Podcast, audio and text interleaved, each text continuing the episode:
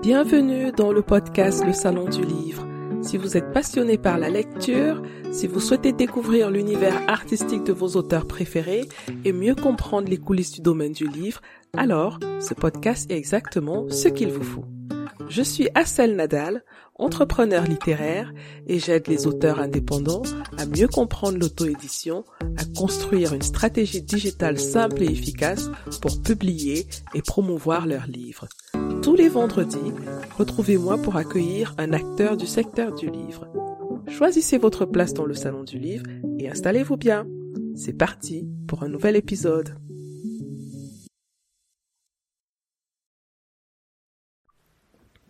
Bonjour, bonjour. Aujourd'hui, nous allons faire un tour au cinéma. Mon invité est auteur-réalisateur. Il est aussi enseignant. Son premier grand succès, il a connu très tôt avec le film Quartier Mozart. Si vous êtes un tout petit peu fan du cinéma africain, vous devez savoir de qui il s'agit. Il s'agit bien sûr du réalisateur Jean-Pierre Bocolo. Bonjour Jean-Pierre Bocolo. Bonjour, Assel. Bienvenue dans le podcast Le Salon du Livre et merci beaucoup d'avoir accepté mon invitation. Ben, merci pour ce que tu fais parce que les livres, euh, on en parle de moins en moins, surtout chez nous. Donc, euh, merci de mettre en valeur ces écrits qui sont quand même un énorme travail parce que les gens ne se rendent pas compte à quel point écrire un livre est quelque chose de laborieux et de, de prenant. Mhm. Absolument. Je dirais la même chose pour le cinéma, hein, puisque tu es ici en tant que cinéaste, réalisateur. Tu es aussi auteur, hein, je le rappelle, parce qu'il y a beaucoup de gens qui ne le savent pas. Tu as déjà écrit, euh, si mes souvenirs sont bons, deux livres. Donc, ta place est bien justifiée dans ce podcast. Mais nous allons parler de cinéma aujourd'hui. Alors, avant qu'on ne commence, s'il y a encore des gens qui ne te connaissent pas, est-ce que tu peux te présenter en quelques mots? C'est un exercice très difficile, hein. Donc, euh, je m'appelle Jean-Pierre euh, Bocolo Obama, parce qu'Obama est devenu à la mode dès qu'Obama est devenu président. Pourtant, je m'appelais comme ça depuis ma naissance, mais je l'ai pas utilisé, c'est vrai. Je suis camerounais, je suis réalisateur. maintenant, difficile toujours de raconter 30 ans de, vie. Je fais des films, j'enseigne le cinéma, je participe beaucoup à des séminaires, des conférences, des choses comme ça, où finalement nous devenons des parleurs. C'est-à-dire a des gens qui font des talks. Alors que nous, au départ, c'était pas ça notre intention. Mais euh, finalement, c'est pas plus mal parce qu'on réalise que les films ne suffisent pas et que même quand on a fait des films, on n'est pas sûr qu'on a expliqué ou qu'on a, disons, informé, discuté justement de ce qui était évoqué. Donc du coup, euh, c'est quelque chose que finalement, bon, on a intégré. Et euh, donc j'ai vécu en France, aux États-Unis, au Canada, en Afrique du Sud, en Allemagne aussi.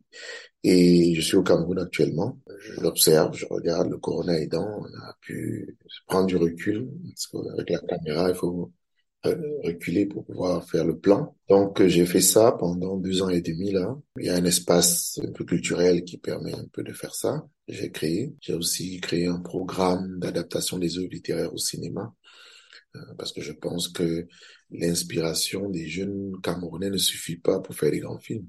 On va revenir sur ces projets-là. Mais avant d'y arriver, euh, j'aimerais savoir ce qui t'a amené au cinéma à la base. Parce que tu as fait des études en physique. Il n'y a pas un trop grand lien, à moins que toi tu le vois, mais moi je ne le vois pas beaucoup, entre la physique et le cinéma. Comment tu te retrouves dans le cinéma? Bon, D'abord, il faut comprendre qu'un jeune, du moins de notre génération au Cameroun, c'était difficile de faire un plan de carrière. Nous sommes même encore la dernière génération qui avait la bourse à l'université de Yaoundé et qui pouvait faire des concours sans piston. Enfin, parce qu'après, ça s'est gâté. Mais nous, bon, on ne savait pas trop quoi faire. Je crois que les carrières classiques, j'ai fait le concours de l'école de médecine, j'ai pas eu. Je suis entré en université en physique, chimie à l'époque. Euh, et bon, quand je vois tous mes amis sont devenus ingénieurs, biologistes, euh, je sais pas, médecins, quoi. Mais non, moi, j'ai fait le concours d'entrée à la télévision qui était d'ailleurs très compliqué parce qu'on était 1000 personnes et on en voulait 20. Et finalement, j'étais parmi les 20 après plusieurs euh, sélections. Et on nous a dit, 12 seront caméramans, ce qui m'a d'ailleurs choqué parce que Donc après deux ans à l'université, on te dit que tu seras caméraman, c'est comme photographe. C'est-à-dire qu'en fait, tu crois que tu n'as pas besoin du certificat d'études primaires pour être photographe. Et puis les autres, vous savez, monteurs. Monteur, c'était un peu plus cool. Je savais pas ce que c'était, donc c'était mieux. Donc moi, j'étais parmi les monteurs. Et voilà comment le monteur, donc à la télévision, euh, je suis venu en formation en France après d'avoir travaillé une année euh, au Cameroun. Et pendant cette formation, je découvre, j'ai fait l'INA, l'Institut national de l'audiovisuel, euh, pendant deux ans. Et pendant ce temps-là, je découvre donc le, un peu le cinéma, c'est-à-dire la sémiologie d'abord, qui était le seul cours théorique de notre formation très pratique. Et en plus de ça, je suis à Paris, donc je regarde beaucoup de films. Euh, J'entre un peu dans grâce à un professeur euh, américain qui était au Cameroun avec nous. Euh, je découvre donc justement un peu ce monde du cinéma parisien, disons. J'habite parfois chez lui à la Bastille pour pouvoir voir les films le soir, sa chambre qu'il me donne et plein de livres de cinéma. Et puis je fréquente après beaucoup la FEMIS, l'école de cinéma ici, où je vois les gens comme Scorsese venir parler, je vois euh, donc tout le monde euh, qui que j'admire, en même temps je découvre les films. Voilà un peu comment a été disons, mon entrée jusqu'à ce que j'ai décidé de commencer à écrire mon propre film. Et euh, ça remonte quand même euh, à quelques dizaines d'années. Est-ce que tu vois la progression du cinéma en général depuis cette époque-là jusqu'à aujourd'hui et celui euh, de l'Afrique en particulier? Bon, je dirais que c'était la belle époque. On dit toujours que les années de jeunesse sont les meilleures, mais bon, c'était le cas. Il faut du moins C'est-à-dire que c'était le cas des auteurs quand même. Quand je vois les frères Cohen, les Spike Lee, tout ce monde-là, il y a de fortes personnalités en fait dans le cinéma euh, des années 90. D'ailleurs, euh, j'ai eu l'honneur de programmer la Cinétech. La Cinétech, c'est la plateforme des cinéastes qui est le Netflix des cinéastes français. C'est moi qui ai fait la programmation, je crois, du mois de mars ou avril.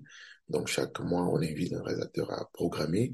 J'ai évidemment programmé les films de mon époque c'est-à-dire euh, des années 90, Devil in a Blue Dress, euh, des films comme ça. Je vois bien les euh, même Charlan qui a disparu, euh, qui a repris un peu le Chaplin. quand je vois beaucoup, les films sortaient avec un personnage, avec un réalisateur, avec une figure.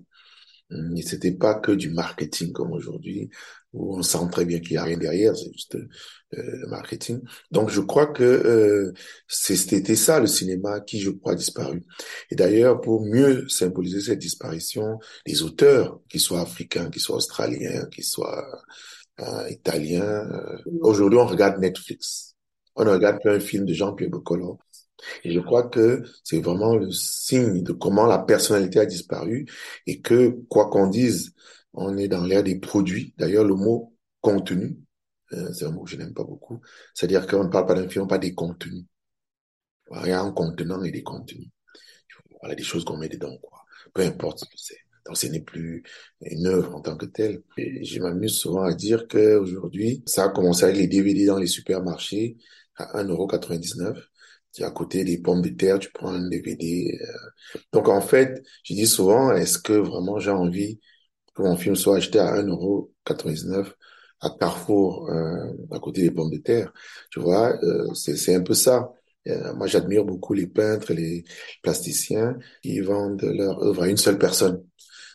Et puis bon, voilà, il n'y a pas besoin de vendre à 10 millions de personnes pour que l'œuvre soit important. Donc ça, c'est le cinéma, ce qu'il est devenu, le cinéma mondial. Le cinéma africain aussi subit un peu la même chose. Disons, j'arrive au FESPACO pour la première fois, c'est comme un, village africain. La chambre numéro un de l'hôtel Indépendance, c'est pour Saint Ben Ousmane. La numéro 2, je crois que c'était Lionel Gankani. Donc, par ordre de vieillesse, donc, euh, ben, tu voyais les numéros de chambre des, des patriarches du cinéma africain. Ils s'asseyaient autour de la piscine pour parler et toi, jeune, tu n'avais pas le droit de passer à côté. Hein. Donc, il y avait comme euh, une reproduction de la culture africaine dans le monde du cinéma et ce que j'ai adoré. Je suis africain, je suis plus africain que camerounais grâce au cinéma parce que tout en étant dans le cinéma africain, je, vivais l'Afrique si tu veux, mais avec une dimension panafricaniste aussi, parce qu'il n'y avait pas, euh, c'était pas les pays qui comptaient. Et, et, je crois que ça, ça m'a marqué. Djibril Diop Mambeti, par exemple, euh, c'est le genre, il t'appelle, tu t'assois à côté de lui, il n'a rien à dire, vous buvez, c'est tout. Et vous restez comme ça une heure. et je crois que c'est des figures vraiment qui te marquent. Et tu te dis, ah, ce monde m'intéresse. Je trouve que euh, c'est un monde qui, auquel j'appartiens, que je connais mhm. peut-être pas bien, mais je pense qu'il m'intéresse. Donc, Ça, ça a disparu. C'est-à-dire que, puis s'il y avait des petits rêves, euh, Ousmane Semben, quand il écrivait, il finissait toujours par la lutte continue. C'était engagé. Je me rappelle quand je faisais le film Le complot d'Aristote, où je voulais des extraits peut-être d'un de ses films, euh, il a refusé et puis il met en bas la lutte continue. tu vois, c'est un peu genre euh, bon, ce qui était très bien. Euh, et puis ils avaient même l'idée que nous devons posséder nos films. C'est-à-dire qu'on ne va pas être dépossédé. Lui, il était contre euh, ce qui se passe aujourd'hui. Tout le monde court à chercher le gros producteur français, le, gros distributeur, le gros. Il dit non, faisons nos choses. Parce que nous avons été dépossédés. En tant qu'Africains, on est dépossédés de tout. Soyons propriétaires de nos œuvres. Aujourd'hui, c'est l'inverse. Plus tu vas signer avec une grosse maison, qui te dépossède de tout, euh, plus tu seras grand. Alors que eux, c'était l'inverse. Et moi, j'ai créé ma société, je suis le premier Africain à créer une société de production de cinéma à Paris.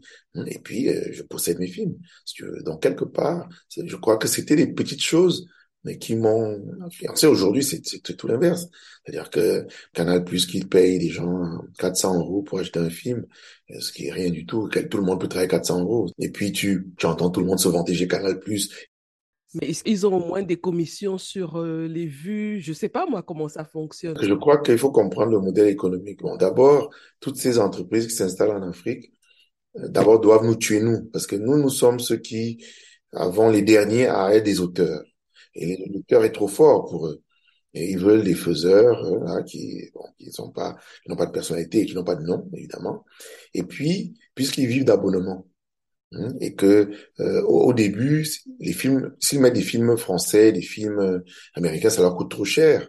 Tous ces films, ou produire des vrais films, des réalisateurs comme nous, ça leur coûte trop cher. Donc ils vont préférer prendre un petit, lui donner la caméra, lui filer 400 euros. À partir du moment où les Africains regardent ça, eux, ça va. Le tout, c'est que les gens regardent. Donc eux, ils nous éduquent à regarder de la merde. Dès que le standard est bas, Hein, tu vois, eux, ça leur coûte moins cher, en fait. C'est-à-dire que ça fait tourner. Et puis, le pire, maintenant, ils créent des studios en Afrique. Ça veut dire que comme la qualité n'était pas terrible, ils vont créer des studios pour au moins visuellement, hein, parce que c'est la qualité. J'adore quand les gens au Cameroun disent ah non, c'est un bon film. Je dis pourquoi il est bon? Il est propre. on l'a lavé. Euh, je n'ai jamais vu ça comme un critère esthétique. Tu vois, on dit que c'est propre. Ils disent c'est parce que vous êtes sale, c'est tout. Donc tout ce qui est propre devient un bon film. et tu te dis, et c'est devenu ça. Je crois qu'il y a une série qui passe au Cameroun, qui a beaucoup de succès. Et c'est ce qu'ils disent tous. Ah non, c'est propre. Et j'ai dit que, tu vois donc que finalement, je ne suis pas sûr qu'on parle la même chose quand on parle de films. Et c'est ça qui compte maintenant là-bas, dans les jeunes, c'est que comme les images étaient sales et mal faites et tout, bon, maintenant, tout ce qu'il y a, c'est ça et ça suffit. Mais comme ils créent des studios locaux et que finalement, ça leur coûte beaucoup moins cher euh, d'avoir une image propre, donc quelque chose que les gens regardent. Pour eux, euh, évidemment, ils, payent les, abonnements qui doivent augmenter.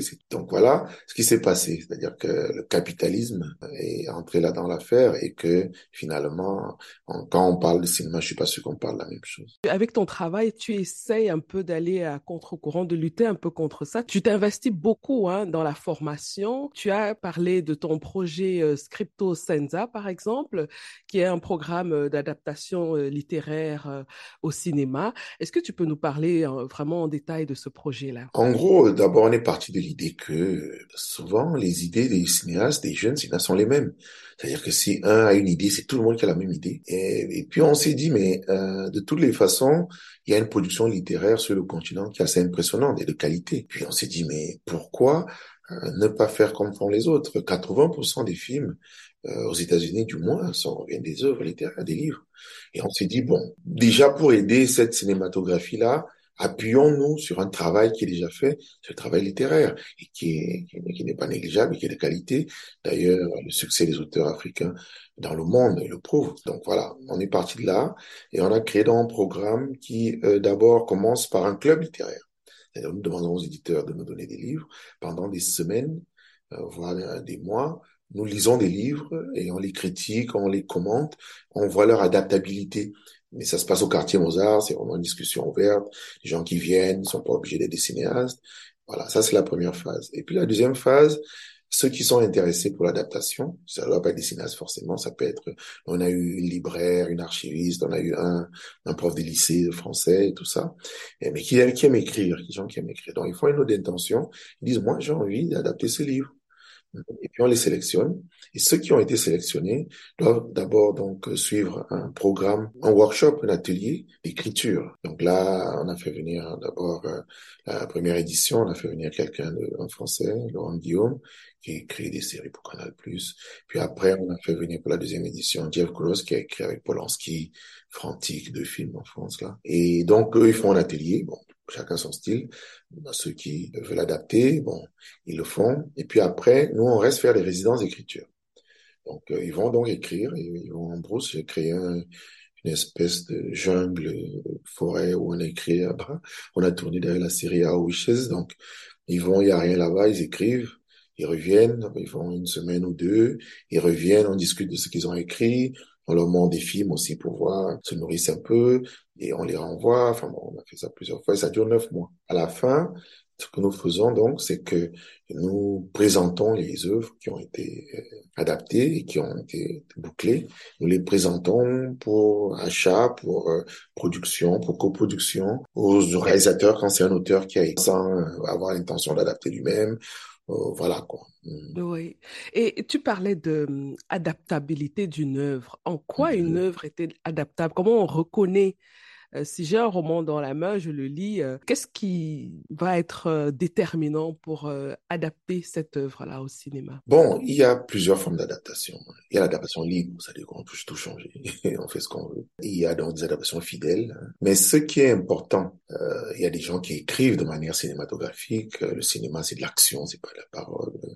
Si tu as deux personnes dans une chambre qui causent et tout, bon, c'est sûr que ce sera très difficile à adapter. Ou bien alors, tu auras un film juste où deux personnes parle, qui est un peu de la radio, du bon. Donc l'idée c'est qu'on regarde tout ça et puis après on regarde aussi l'univers que l'écriteur. Est-ce que c'est un univers euh, on parle souvent très vite d'argent. Est-ce qu'on peut Est-ce qu'on a les moyens Est-ce que tout ça là? Donc tout ça entre en compte. Mais moi, je crois que ce qui compte, c'est que l'auteur nous donne déjà des personnages, ce qui est pas mal, nous donne parfois une intrigue, nous donne un univers, et puis une histoire, c'est-à-dire que qu'est-ce qu'il raconte. Hein, euh, donc à partir de ces éléments, même si on n'aime pas tout, on peut quand même déjà avoir une base. Parfois, un personnage suffit. Hein. Tu sais que ça, c'est un bon personnage de cinéma. C'est-à-dire que le gars, même si l'auteur ne l'a pas bien exploité, mais nous, on sait que celui-là, on peut en faire quelque chose. Donc, c'est aussi un exercice, c'est-à-dire qu'apprendre à peser, à évaluer le potentiel cinématographique, en fait, d'un donc, ça veut dire qu'on peut même créer une nouvelle histoire à partir euh, d'un livre. On a vraiment la liberté d'explorer toute sa créativité avec l'adaptation cinématographique. C'est le cas de beaucoup de films. C'est un risque, hein, c'est-à-dire que quand tu reprends toi à zéro, tu écris un nouveau scénario, tu as intérêt à ce qu'il soit meilleur. Si tu dis je vais être libre et puis à la fin, euh, au moins la, la base que tu avais, tu la perds et que tu descends plus bas, pour moi, je crois que ce serait dommage. Nous, on a eu un cas où après on a demandé au gars de retourner chercher dans le livre parce que quelque part, c'était beaucoup moins bien et beaucoup moins, moins fort que ce qui était déjà écrit. Tu commences d'abord par respecter ce, que, ce qui a été écrit, puisque c'est ce qui t'a plu au départ. Bon, maintenant, tu, ne peux pas faire pire que ce qui est écrit, puisque Oui. Et, et, comment se passe la, la, la, relation avec les auteurs et les maisons d'édition dans le cadre des adaptations, et particulièrement dans ce projet de Scripto Senza? Est-ce que vous achetez les droits ou euh, vous faites juste des essais pour voir si ça peut donner quelque chose? Comment ça se passe? Bon, en, gros, hein, c'est simple, c'est-à-dire que nous prenons une option. Une option, c'est réserver les droits parce que on ne sait même pas si les gens qui écrivent vont terminer. Donc, acheter les droits serait un peu lourd. On réserve quand même, donc c'est une somme beaucoup moins importante que les achats. Et donc, on se met à travailler. Et puis, une fois qu'on a fini de travailler, on devrait acheter. Mais en général, on espère aussi que l'intérêt du film amène la production et qu'on peut, si les droits sont trop élevés, inclure l'achat des droits dans les coûts de production. Donc ça, c'est une, possibilité. Bon, il faut dire que pour l'instant, on ne touche à rien de Gallimard, du Seuil, de tout ce qui est français, parce que on sait que là-bas, les droits, c'est l'équivalent de notre budget de production. Donc, euh, tout le monde qui est édité là-bas, dès que quelqu'un amène un livre de Hemley, bon, non, pardon, on n'a pas le niveau. C'est vrai que je me souviens que je t'avais proposé de faire une adaptation des maquisards. Mmh. Oui, et tu m'as dit, oulala, là là là là là, c'est chaud vu les, les, droits d'auteur Le problème du financement en amont, c'est ce qu'on appelle le développement au cinéma. Moi, je sais pas c'est quoi le chiffre, mais on va te dire, sur 10 000 projets qui commencent, il y a 5 qui se font, quoi. C'est-à-dire qu'entre quelqu'un qui a une idée de film et le film qui va sortir, c'est un, ratio de 10 000 à 5 à pour 10 000. donc, ça veut dire beaucoup, la plupart meurent hein, entre l'idée, si tu veux, et le scénario terminé, quoi. C'est-à-dire que prêt à tourner. Donc, euh, on comprend que euh, on appelle d'ailleurs ça aux États-Unis le développement hell, l'enfer du développement. C'est-à-dire que c'est là où euh, tout, tout, tout, le monde meurt, quoi, en fait. maintenant, pour survivre et traverser ça et arriver à la production, je crois que c'est très difficile. Mais maintenant, si on commence à mettre des sommes aussi lourdes qu'on n'a pas, parce que c'est le scénario qui permet d'avoir des investissements. Et si tu n'as pas de scénario, il faut qu'on croit en toi ou qu'on croit au livre. Donc ça veut dire qu'il faut quelqu'un en amont qui croit déjà au potentiel, mais ce n'est pas encore un produit. Par contre, euh, avec le scénario, vous pouvez déjà envoyer ça à la chaîne de télé, on peut déjà envoyer ça les, les subventions, on peut envoyer ça à des coproducteurs. Donc, c'est tangible et c'est concret. Et ça permet donc de plus vite trouver du financement, alors que quand on veut juste l'argent pour acquérir les droits d'un livre, pour lequel on n'a pas encore écrit de scénario, c'est beaucoup plus difficile. Mm-hmm. Et est-ce que tu as un projet d'adaptation euh, dans les prochains mois? Je pose la question exprès parce qu'on en a déjà parlé, mais je ne sais pas si tu veux donner la primeur euh, à nos auditeurs.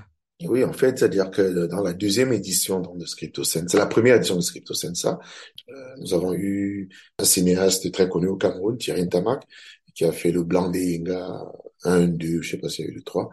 bon, donc un film très populaire. Et il a adapté Walande, l'art de partager un mari de Djali Amadou Amal. Et donc finalement, ce projet donc est passé par Scripto Sensa et on a abouti donc à une version qu'on a soumise euh, pour la production. Et donc ce projet est en cours de production, euh, c'est-à-dire qu'on espère soit à la fin de cette année, soit en début d'année prochaine, lancer le tournage. Et nous, nous sommes producteurs parce qu'il faut bien clarifier que ce que nous faisons, euh, nous, c'est-à-dire une structure que j'ai créée qui s'appelle Zili, Zili Jungle Production. Euh, donc, euh, nous avons créé une structure, une société de production, et c'est dans ce cadre que nous faisons ce que nous faisons. Ce que nous faisons. C'est-à-dire que nous ne sommes pas des formateurs en tant que tels. Même si nous formons des gens, nous sommes des producteurs. Le but de toute cette opération est de trouver des projets à produire. Hein, c'est-à-dire que euh, peut-être qu'on va pas les produire seuls, peut-être qu'on va demander, on va les céder à un autre producteur euh, certains projets, mais au moins nous sommes dans la, nous nous positionnons dans le développement, donc là où mm. tout le monde meurt, c'est-à-dire l'enfer du développement, du développement. Et nous voulons donc à la fin produire un ou deux films par an issus de ce programme, mais peut-être aider d'autres à produire ces mêmes films-là. Donc euh, le projet de Walande est en cours. Hein, et j'espère que, que, vous aurez l'occasion de les découvrir bientôt. Ben, je l'espère en tout cas. Moi, c'est, je l'attends avec impatience, cette adaptation au cinéma de Walande, l'art de partager euh, un mari de Jaili Amadou Amal.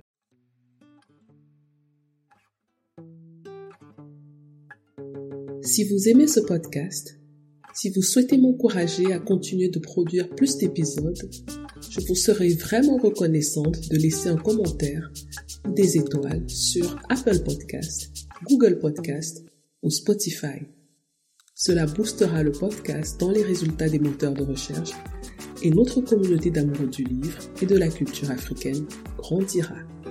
Sans votre apport, cela n'est pas possible. Seul, je n'y arriverai pas. Merci de tout cœur pour votre fidélité.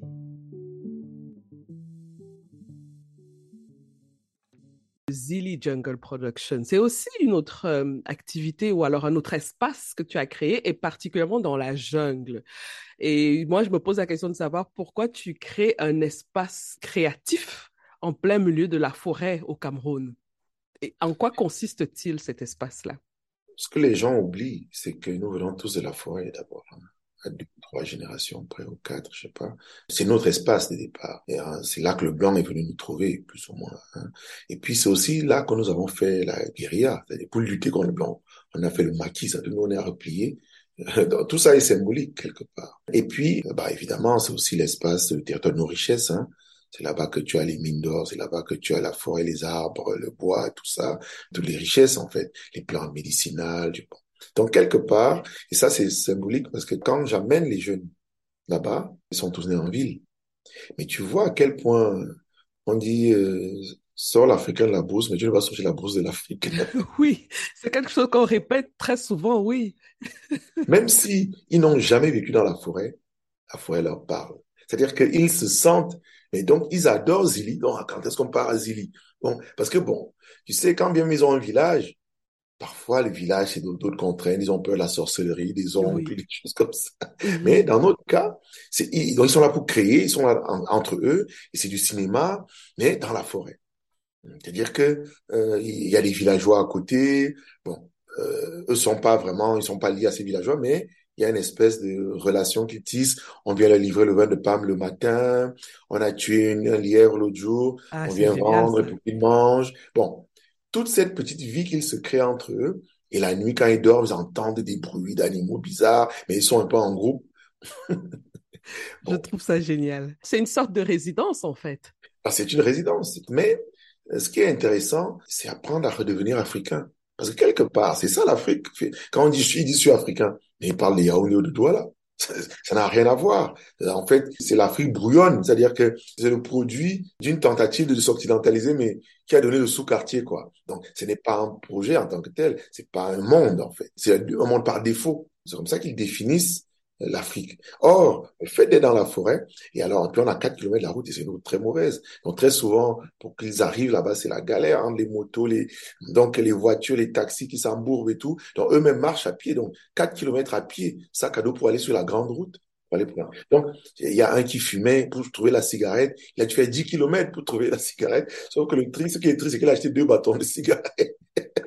Donc, les gars étaient presque finis avec le voyage et il fallait retourner acheter. Bref, juste pour dire que ces expériences de vivre euh, l'Afrique, quelque part, sont très édifiantes, en fait. Donc, la jungle, quelque part, c'est un territoire, aussi on parle d'écologie, de l'environnement, mais quelque part, on ne vit même pas toutes ces choses. Notre site est encerclé de planteurs d'ananas qui nous menacent d'ailleurs, qui rasent tout. Ils rasent tout, il n'y a plus un arbre. Donc du coup, tous les animaux viennent se réfugier dans notre bout de forêt parce qu'on ne coupe rien. Et puis les mamans viennent chercher les plantes toujours là. Bon, il y a même qui viennent abattre des arbres pour faire le charbon, mais c'est là où c'est un peu la guerre. Bon, bref, juste pour dire que dans ce microcosme-là où nous on est censé faire du cinéma, on découvre, on comprend un peu plus les choses que tu ne comprends pas quand tu es en ville, tu ne vois pas les dynamiques. D'ailleurs, on nous a surnommé dans le, les villages, les villages à côté, les bœufs cinéastes. Bœufs cinéastes, euh, bœufs en néo, ça veut dire les. On dit donc, au lieu de dire les cinéastes, les bœufs cinéastes. C'est aussi très ironique. Hein. si tu vas dans la petite ville à côté, à Hawaï, tu demandes les cinéastes, on va t'amener dans la forêt là-bas. Donc, quelque part, c'est un peu aussi l'économie. Parce que du coup, l'économie du cinéma, on n'a pas d'argent pour faire des films. Euh, et tu te dis, quand tu es dans la forêt, tu manges ce qui, ce qui est là, hein. euh, tu manges, donc c'est beaucoup moins cher, pour dire franchement. Hein. Bon, euh, on mange les, le manioc des voisins là, les quelques plantains qui ont poussé, et puis voilà, on a tué une vipère une fois, on a mangé, et puis voilà. bon, et puis en termes d'hébergement, bon, on a créé des campements, les gens ils habitent là, ils dorment là, ils, ils vivent là, quoi. Donc du coup, la logistique hein, est beaucoup moins chère, même si un peu radical, mais pour eux, c'est comme une colonie de vacances. Du coup, c'est rigolo. Donc, euh, du coup, faut pas sous-estimer que quand on a besoin d'argent pour faire un film, c'est pour faire quoi mhm. C'est pour loger les gens, les nourrir, les transporter, pour les payer. Hein? Mais quelque part, en étant dans notre environnement, hein, il y a des frais, qui sont amortis hein, parce qu'on n'a pas cet argent-là de toutes les façons. Et que finalement, ça nous permet de produire en étant dans notre environnement, dans notre contexte. C'est-à-dire que je parle toujours du centre. Hollywood a, été créé parce qu'il voulait un centre pour ce qu'il faisait et ne pas dépendre du centre des autres. Quand tu as Yaoundé, euh, le centre, c'est la, c'est la capitale, c'est les fonctionnaires qui sont dans leur élément. Parce que eux, ils vont travailler. D'ailleurs, quand tu as une voiture à Yaoundé, tu sais que les embouteillages commencent le 26 euh, du mois parce que les fonctionnaires étaient payés. Comme tout le monde a une voiture, mais n'a pas de carburant. Donc, ils attendent le 26 pour mettre le carburant le temps que l'argent finisse et ils vont garer la voiture encore. Donc, les embouteillages du 26, c'est que les salaires sont tombés. Bon, donc, tu vois que tu vis dans un environnement qui n'est pas le tien. Les loyers dépendent du salaire du fonctionnaire. Tous les commerçants s'alignent sur le fonctionnaire. Et toi, le cinéaste, tu fais quoi là? Tu payes un loyer avec un argent que tu n'as pas, tu fais des courses euh, pour, et tu ne produis pas. Parce que c'est tout le sens de ce qu'on appelle les incubateurs. Les incubateurs, c'est pour permettre aux startups qui sont encore financièrement fragiles de démarrer. Donc, on leur donne euh, des locaux pas chers, ce des vieilles usines. Euh, ils essaient de mutualiser les photocopieuses, des choses comme ça. Donc, du coup, ça permet à l'entreprise de se développer avant d'avoir les moyens d'être euh, dans une ville ou une espèce d'espace normal. Donc c'est un peu une forme incubateur que la production puisse d'abord mettre tout l'argent à fabriquer des films au lieu de commencer à payer euh, des choses qui évidemment Jean-Pierre, je voudrais parler aussi un peu du futur du cinéma africain hein, pour terminer notre échange. Tu as fait deux films euh, de science-fiction, Les Saignantes et puis Naked Reality.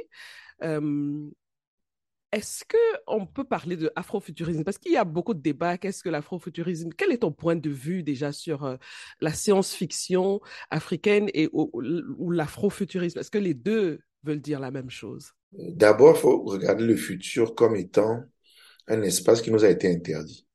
C'est-à-dire qu'il n'y a que les ONG qui disent qu'en 2050, nous serons tous morts de sida. Voilà. C'est le seul futur que qu'on nous produit. Les Africains eux-mêmes n'ont jamais pensé leur futur. Il y a toujours ces statistiques, il y a toujours ces projections, toujours horribles, très souvent. Donc c'est un espace dont on ne s'est pas saisi. Si mon film Les Saignantes en 2000 quoi 7, je crois, 5, 7, est le premier film de science-fiction africain, c'est quand même bizarre que on ne se soit pas saisi de cet espace. Euh, même moi, je savais pas que, à quel point cet espace était resté euh, inoccupé. Donc, ça, c'est le premier point. Et puis, le deuxième point, c'est qu'on dit c'est un, continent jeune et tout, c'est l'avenir et tout. Mais un avenir où c'est pas nous qui décidons de quel avenir nous aurons. L'afrofuturisme, c'est spéculer, hein, pour moi. C'est dire, la question est what if? Si hmm, le Cameroun devenait New York, je sais pas, je dis n'importe quoi, mais c'est l'espace qui ouvre aux possibilités. Première chose. Deuxième chose, l'afrofuturisme, l'espace de spéculation est aussi l'endroit de l'invention. C'est-à-dire que euh, comment nous allons nous asseoir en 2050 On peut décider que on va s'asseoir comme ça et pas comme ça. Euh, quel genre de cuir on aura C'est du design. Pour l'instant, nous sommes des gens qui tout simplement consomment l'imaginaire des autres.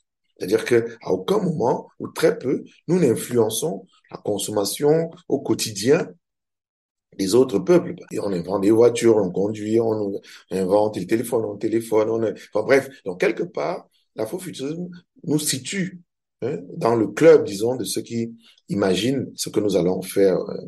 Mais il y a aussi, euh, disons, une chose importante, comment obtenir un futur qu'on ne sait pas imaginer? C'est-à-dire que si tu ne t'es jamais imaginé libre, comment tu peux être libre? Donc c'est aussi toutes ces choses-là. Donc pour moi, au-delà du côté mimétisme, on essaie de faire nous aussi euh, des films de science-fiction, on essaie de. Moi, c'est pas la partie qui m'intéresse. Je crois que c'est un vrai territoire, euh, tu vois, d'abord politique, parce que ce qu'il faut aussi dire, tu as cité deux de mes films de de science-fiction, mais je crois que l'un des films de science-fiction que tu n'as pas cité, c'est Le Président. Mm-hmm. Parce que quelque part, imaginez que Paul Biya peut mourir. C'est vrai que vu de cette façon, on le classe dans la catégorie science-fiction.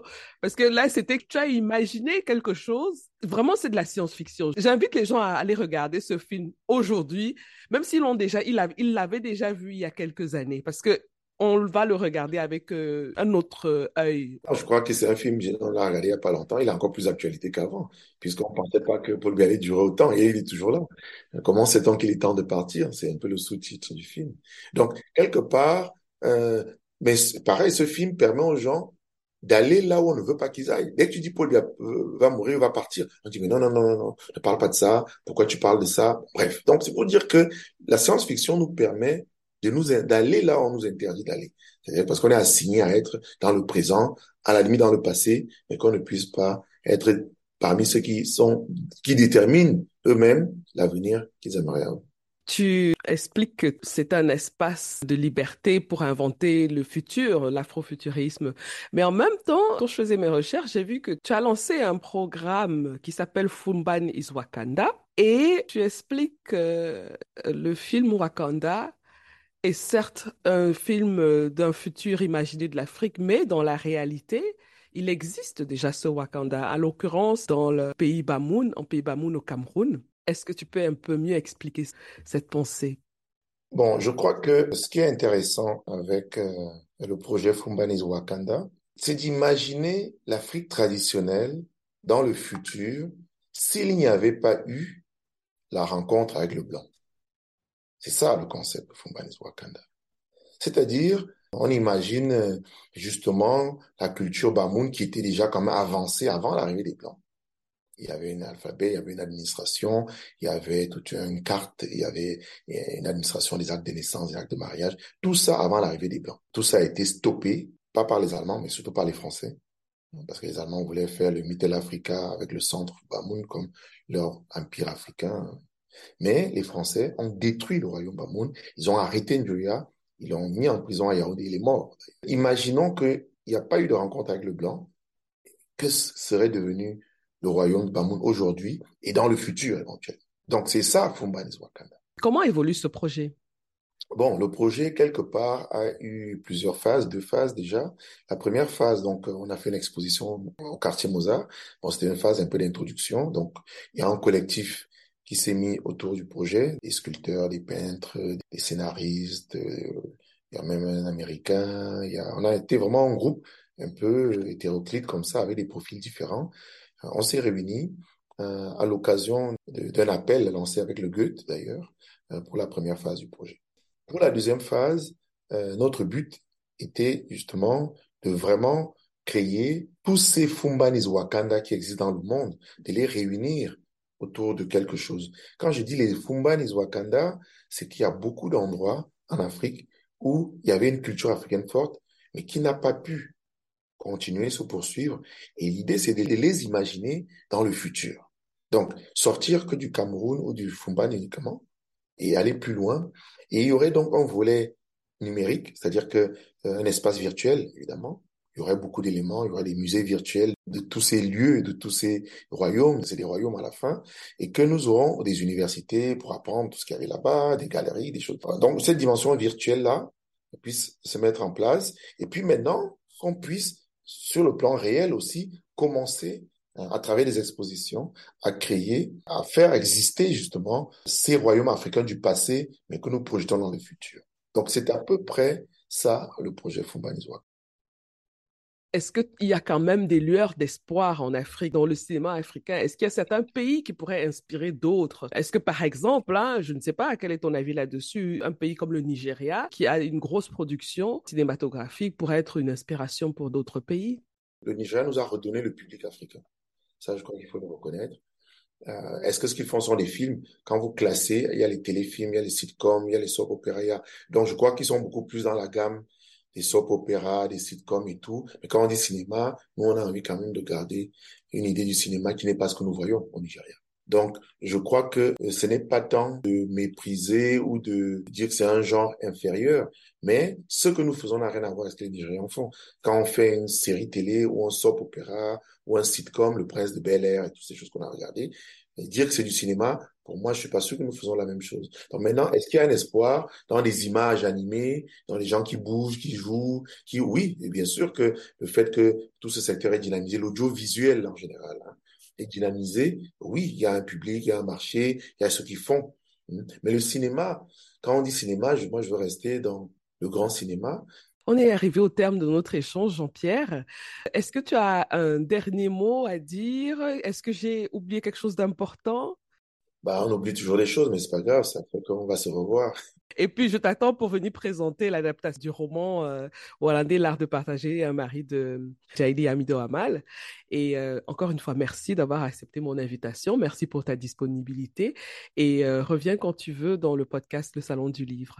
Merci beaucoup, merci de m'avoir invité et continue à faire le bon travail que tu fais parce que sans toi, on ne sait pas tout ce qui est décrit en Afrique par les Africains, leur qualité, etc. Merci. Merci Jean-Pierre. À bientôt.